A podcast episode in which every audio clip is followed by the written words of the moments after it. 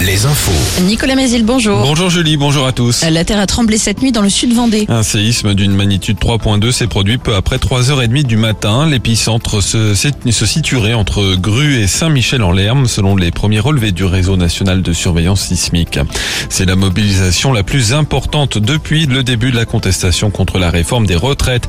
Environ 1,3 million de personnes ont défilé hier selon le ministère de l'Intérieur. Les syndicats parlent eux de plus de 3 millions de manifestants.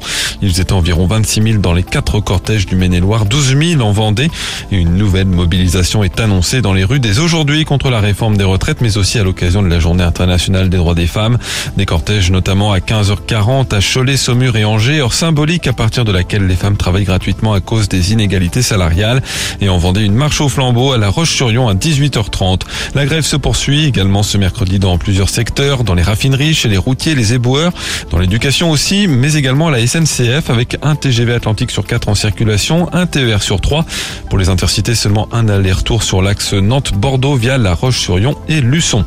L'intersyndicale, quant à elle, appelle à deux nouvelles journées de mobilisation. La première dès samedi et la seconde le jour de la commission mixte paritaire qui rassemblera les députés et les sénateurs autour du texte quand les débats au Sénat seront terminés. Ce pourrait être mercredi prochain.